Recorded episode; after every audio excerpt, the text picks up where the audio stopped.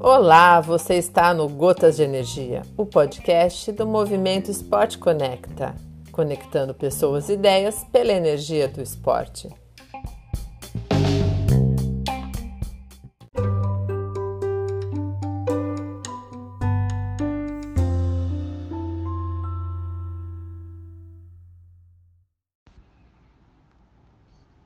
Alô, amigos, bom dia, boa tarde, boa noite, seja em qualquer uma dessas situações que vocês se encontrem a ouvir em nosso podcast, sejam uma vez mais bem-vindos.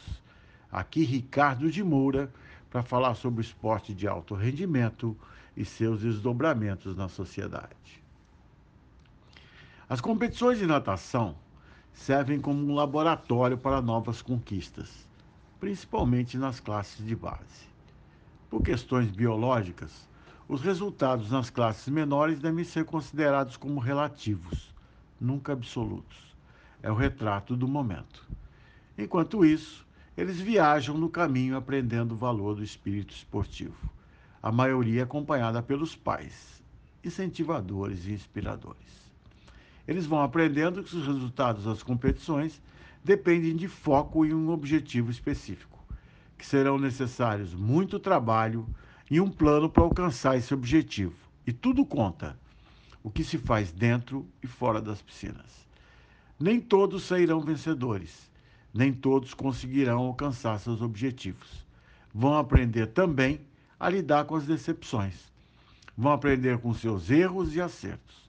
Vão aprender que na vida é assim, que não se pode desistir, que o verdadeiro sucesso está na perseverança no entendimento dos resultados, seguir em frente. É difícil, é difícil disfarçar o nervosismo e a adrenalina. Ao término da prova, o nadador tem uma ideia do quanto é capaz de produzir, onde está e o que fazer para melhorar. Independente do resultado, fica a certeza de que o trabalho duro e consciente é um componente fundamental.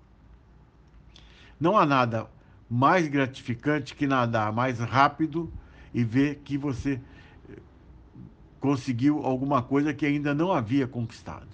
A sensação de olhar para o placar e ver um tempo mais rápido do que pensava ser possível. O nadador venceu seu maior aniversário, ele mesmo. Agora ele espera mais e melhor de si mesmo. A natação é um esporte híbrido, híbrido, individual e em equipe. A competição de natação tem uma atmosfera de equipe. Viajam juntos no ônibus, nas vans, nos aviões, companheiros de equipe torcem uns pelos outros, gritando até ficarem roucos, mesmo tendo uma prova para nadar depois. Como uma família que vão para uma batalha juntos em um final de semana. Junto a, a eles, além de seus companheiros, estará o técnico, mentor, conselheiro, principal figura na construção da melhor estratégia de caminho. Nas arquibancadas, os pais, orgulhosos por qualquer resultado, sangue do sangue. Cada competição tem sua história com, com aspectos e cenários diferentes. Há que se levar em conta os aspectos biológicos, o grau de maturação, experiência competitiva, fatores emocionais, entre outras coisas. Por isso mesmo, a comparação entre nadadores, embora seja inevitável, não é produtiva. Ninguém segue o mesmo desenvolvimento. Uns maturam mais cedo, os parâmetros de força estão mais desenvolvidos. Outros estão no estirão de crescimento, ao desenvolvimento desordenado do crescimento de braços e pernas, provocando a descoordenação. Seja em qualquer situação, o nadador deve tentar fazer o máximo. Excelência é um hábito. As competições são locais onde os nadadores aprendem o valor do trabalho duro estabelecer e perseguir metas e outras habilidades para a vida incluindo lidar com contratempos, desenvolver espírito esportivo, até mesmo enfrentar seus colegas nadadores. Cometer erros em competições de classe de formação de faixa é um aspecto normal do processo de desenvolvimento do atleta, que pode ser corrigido ao longo, ao longo do tempo. O problema é continuar a cometer os mesmos erros. É necessária uma avaliação objetiva, entendimento e ajuste. É trabalho do técnico e do atleta se comprometer com esse processo juntos, continuamente, tentando refinar e executar estratégias de prova em um esforço para melhorar o desenvolvimento. Uma observação que pode ser executada nessas competições são os fundamentos, saídas e viradas. Em segundo, o ritmo de prova. Vários atletas perdem o ritmo de prova, principalmente nas provas mais longas. Sair muito rápido ou muito devagar, com alto índice de fadiga precoce ou terminando com reserva de energia. A saída é treinar ritmo específico de prova, conectando-se com as velocidades e desgastes, frequência e contagem de braçadas e superar a pressão da prova.